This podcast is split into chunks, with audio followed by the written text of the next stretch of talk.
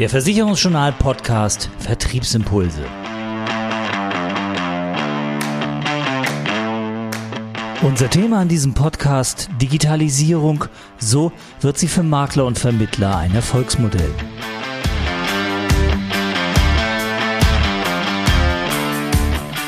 Wir haben heute bei uns im Podcast im Gespräch jemanden, bei dem es immer etwas länger dauert, ihn vorzustellen. Ich versuche es mal in kurz. Er ist äh, Podcaster, Referent, Preisträger, Bildungspreis der deutschen Versicherungswirtschaft. Er ist OMGV Award Preisträger. Er ist Versicherungsmakler mit CAP und nicht zuletzt ist er seit neuestem auch Betreiber der Plattform Vermittler.digital. Wer sich in der Branche auskennt, weiß natürlich, wer gemeint ist. Es ist Patrick Hamacher. Ich hoffe, die Beschreibung trifft ganz gut. Äh, das trifft es ganz gut. Ja, du hast äh, ganz, ganz viel genannt. Ich könnte jetzt auch noch mehr erzählen, aber ich glaube, das ist schon mehr als genug. Danke. Ja, dann gehen wir doch gleich mal rein in das Thema Digitalisierung und dazu eurer neuen Plattform Vermittler.digital, die du ja mit Basti Kunkel zusammen gegründet und auf die Beine gestellt hast. Erzähl doch mal, was ihr da vorhabt.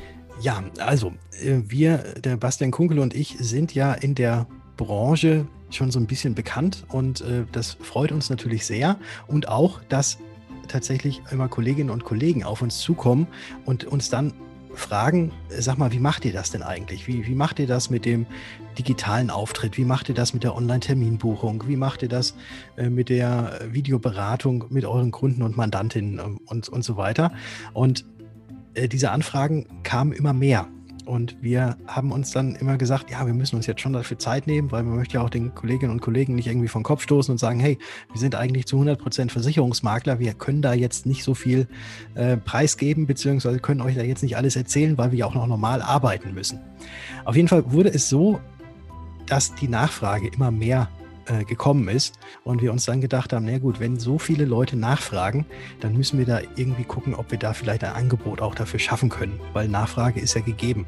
Und genau aus diesem Grund haben wir uns dann überlegt, Vermittler digital ins Leben zu rufen und kurz gesagt ist es eigentlich nichts anderes als eine Plattform, auf der wir in Form von Videokursen oder in Form von Videos einfach die Fragen, die immer an uns herangetragen wurden, mal ja, aufgenommen haben und dort eben dann erzählen. Wie machen wir es denn jetzt konkret mit den gerade angesprochenen Sachen?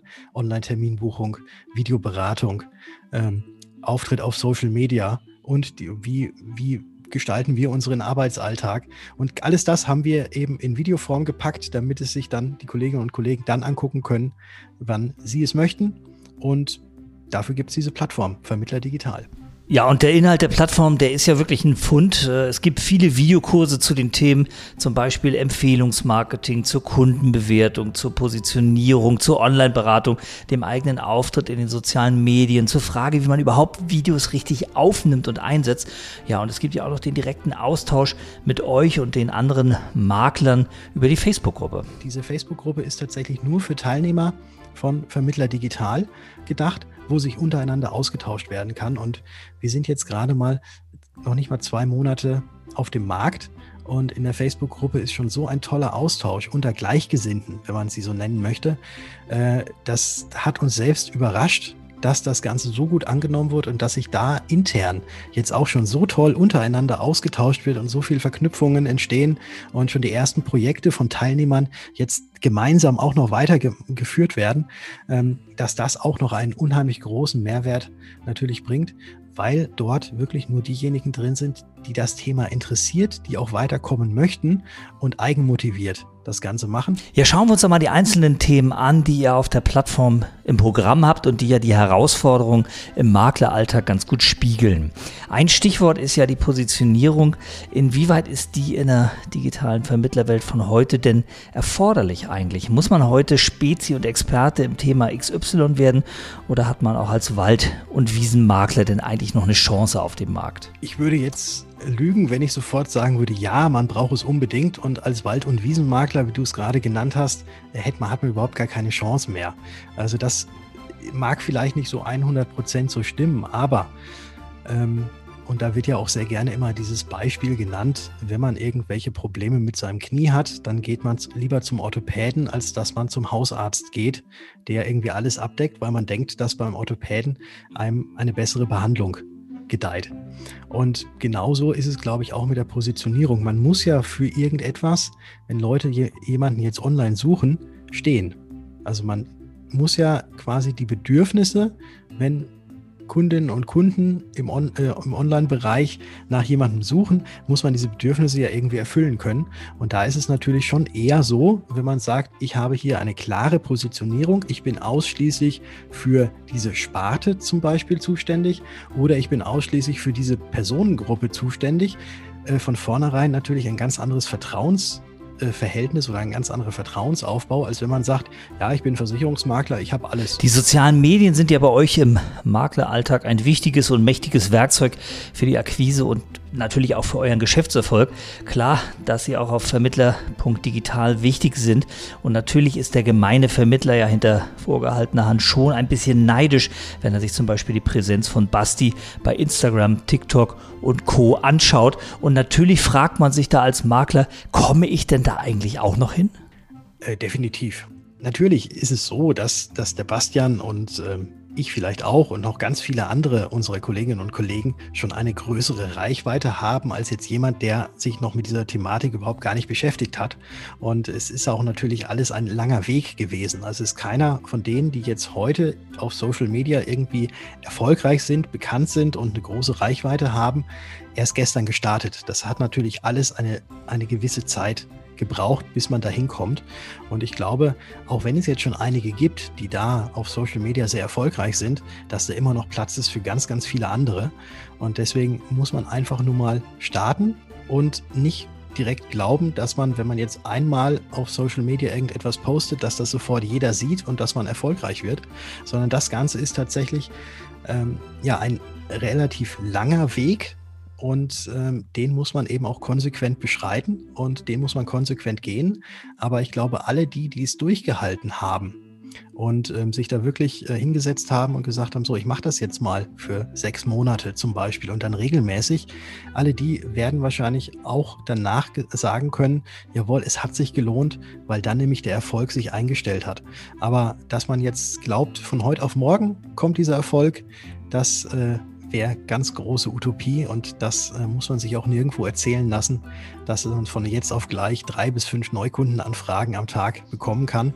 Das Ganze funktioniert vielleicht, wenn man ganz viel Geld in die Hand nimmt und in Werbung steckt, aber wenn man tatsächlich organisch wachsen will, also ohne viel Geld und äh, in die Hand zu nehmen, dann ähm, braucht das einfach also eine gewisse Zeit. An diesem Punkt kommt man natürlich, du hast es ja schon angesprochen, fast zwangsläufig zum Thema Coaches, die für richtig großes Geld das noch größere, so wirst du erfolgreich Paket äh, anbieten eben mit den häufig versprochenen drei bis fünf oder noch mehr Kundenanfragen in der Woche am Tag äh, oder wann auch immer von hier auf jetzt. Das kostet natürlich und für viele Makler ist das nicht der Weg schon aus finanziellen Gründen naturgemäß. Wie sieht das denn in der Praxis aus, wenn ich organisch wachsen will? Wie gehe ich das denn an? Ja, da gibt es so ein paar Dinge, die man beachten muss. Also man muss sich erstmal, natürlich muss man sich klar werden, für was stehe ich denn und für was gehe ich nach außen. Äh, da haben wir wieder das Thema Positionierung. Wenn man jetzt sagt, ich kann dies, kann das, kann jenes, dann wird man wahrscheinlich nicht wirklich wahrgenommen als ein Experte in diesem Bereich. Und deswegen muss man sich, glaube ich, als erstes ganz schwer überlegen, okay, womit möchte ich nach rausgehen, was ist meine Expertise und wie möchte ich mich nach außen darstellen. Der zweite Punkt ist dann der, dass man sich überlegen muss, auf welchen sozialen Medien, auf welchen Plattformen möchte ich denn überhaupt vertreten sein. Auch da ist es wieder so, wenn man überall ein bisschen was macht, dann verpufft wahrscheinlich der ganze äh, Einsatz, sondern da sollte man sich auch auf ein, zwei, maximal drei Plattformen, wobei drei schon fast schon zu viel wären, konzentrieren. Und dann kommt der dritte Punkt, dass man eben dranbleibt, hartnäckig dranbleibt und äh, sich richtig Gedanken darüber macht, wie positioniere ich mich, mit welchen Inhalten gehe ich nach außen und in welchem Rhythmus spiele ich das Ganze aus. Und da muss es natürlich klar, dass es gerade zu Beginn ein größerer Rhythmus sein muss, wo man etwas ausspielt, am besten natürlich täglich, ähm, als wenn man jetzt schon eine große Reichweite hat. Da würden dann vielleicht sogar nur zwei oder drei Postings in der Woche locker ausreichen. Nun verbinden ja viele Makler abseits der konkreten To-Dos äh, mit dem Begriff der Digitalisierung ja vor allem die Hoffnung, Neukunden gewinnen zu können und natürlich auch mehr Umsatz schreiben zu können. Ist diese Erwartungshaltung Neukundengewinnung durch Digitalisierung denn äh, realistisch? Ah, da kommt es jetzt auch wieder drauf an, wie man tatsächlich das Wort Digitalisierung definiert für sich. Ähm, ich definiere das Wort Digitalisierung eigentlich immer so, dass mir die ganze Technik den Kram abnimmt, auf den ich eigentlich gar keine Lust habe und der mir den Kram, auf den ich keine Lust habe, am besten so automatisiert, dass ich das Ganze mit nur einem Klick auf, die Taste, auf der Tastatur wieder durch habe und weg habe und mich wieder dem widmen kann, was mir noch mehr Spaß macht oder was mir überhaupt richtig Spaß macht. Äh, von dem her sollte man Digitalisierung ähm, als ein Mittel betrachten, äh, das einem ungeliebte Arbeit irgendwie abnimmt. Und auf der anderen Seite, wo du jetzt gerade auch nach den Neukunden gefragt hast, ist es natürlich schon so, wenn man auf Social Media und wenn man online präsent ist und da eben, wie vorhin auch schon gesagt, immer dran bleibt und dann eine gewisse Reichweite hat, dass es dann zwangsläufig so sein wird, dass auch Kunden kommen und das eventuell auch aufgrund von Empfehlungen. Das ist ja eigentlich so das Hauptkern-Neukunden-Akquise-Instrument, äh, dass man zufriedene Kunden hat, die das Ganze weitererzählen und dann einen empfehlen. Da ist es, glaube ich, heutzutage auch so, dass wenn man jetzt eine Internetseite hat, die wie Kraut und Rüben aussieht und äh, man wird empfohlen, dass jeder zuerst erstmal googelt oder mal ins Internet geht und guckt, wer ist denn das, der mir da überhaupt empfohlen wurde. Und wenn da natürlich dann sofort ein Anschein erweckt wird, dass da überhaupt noch alles vor 30 Jahren stehen geblieben ist, dann weiß ich nicht, ob diese Empfehlung dann auch tatsächlich zu einem kommt, auch wenn der Empfehlungsgeber äh, noch so positiv von einem geredet hat. Kurz mal eingehakt zum Thema Empfehlungsmarketing. Das nimmt ja auch einen breiten Raum ein bei euch auf der Plattform. Was ist denn das Geheimnis des, äh, ich sag mal, erfolgreichen Empfehlungsmarketings? Wie bekomme ich die zufriedenen Kunden, die mich dann am Ende auch weiterempfehlen? Eigentlich die gleichen Tipps, die es auch früher schon immer gegeben hat, als es noch gar kein Internet gab. Man muss einfach den Kunden darauf ansprechen. Und man muss ihm einfach sagen, wenn dir das gefallen hat, was wir hier gerade gemacht haben, freue ich mich sehr, wenn du mich weiterempfiehlst. Und das Ganze ist natürlich online auch sehr gut machbar, weil jeder kennt es von Amazon und Co. Da gibt es diese fünf Sterne. Und jeder möchte fünf Sterne. Und wenn ich nach irgendwelchen Produkten suche äh, und mir diese anschaue, dann sehe ich auch, gucke ich natürlich auch immer in die Bewertungen rein und gucke, was haben denn andere Personen darüber, über dieses Produkt gesagt. Und gleiches ist natürlich auch, wenn jemand äh, einen Versicherungsmakler, einen Versicherungsvermittler empfiehlt, dann wollen die Leute auch wissen, was haben denn andere vielleicht schon darüber gesagt, außer jetzt derjenige, der mich da jetzt empfohlen hat. Und da bietet es sich natürlich an, wenn man diese Möglichkeit schon hat, dass man eben auch seinen Kunden sagt, ich würde mich sehr freuen, wenn du mich empfiehlst. Ich würde mich noch mehr freuen, wenn du mir vielleicht eine Bewertung im Internet auch gibst. Tools für das Empfehlungsmarketing gibt es ja relativ viele. Hier sollten sich Makler einmal für ein System entscheiden, nachdem sie sich die verschiedenen Varianten vielleicht angeschaut haben. Man kann die Kunden natürlich auffordern, bei Google eine Bewertung abzugeben. So gibt es eine große Bewertungsreichweite und die gibt es auch zum Nulltarif. Andere Wege sind spezielle Portale wie zum Beispiel Proven Expert oder auch Who Finance, die ja auf Finanzdienstleister spezialisiert sind, die aber auch einen ganz schönen Kostenblock dann mit sich rumschieben. Auch eine Option ist das neue Tool der Fondsfinanz. Check deinen Vermittler.de heißt es und erlaubt eine Bewertung durch die eigenen Kunden im Fondsfinanz-Universum. Man sieht also Möglichkeiten zur Interaktion mit dem Kunden. Mit den Kunden gibt es also genug, aber es gibt natürlich gegen Bewertungsportale im Speziellen, wie auch gegen andere Schritte der Digitalisierung Vorbehalte bei Vermittlern. Oft ja nach dem Motto, Mensch, ich bin über 50, ich brauche das nicht mehr. Zudem halten sich viele Makler auch für nicht kompetent genug, um digital aufzutreten. Ist das aus deiner Sicht, Patrick, ein Argument? Man kann es als Argument sehen, man kann es auch als Ausrede erkennen. Ähm dass sich die komplette Arbeitsweise auch in den letzten Jahrzehnten geändert hat, ist ja, glaube ich, klar. Ja, früher früher gab es dann noch die Mikroverfilmung.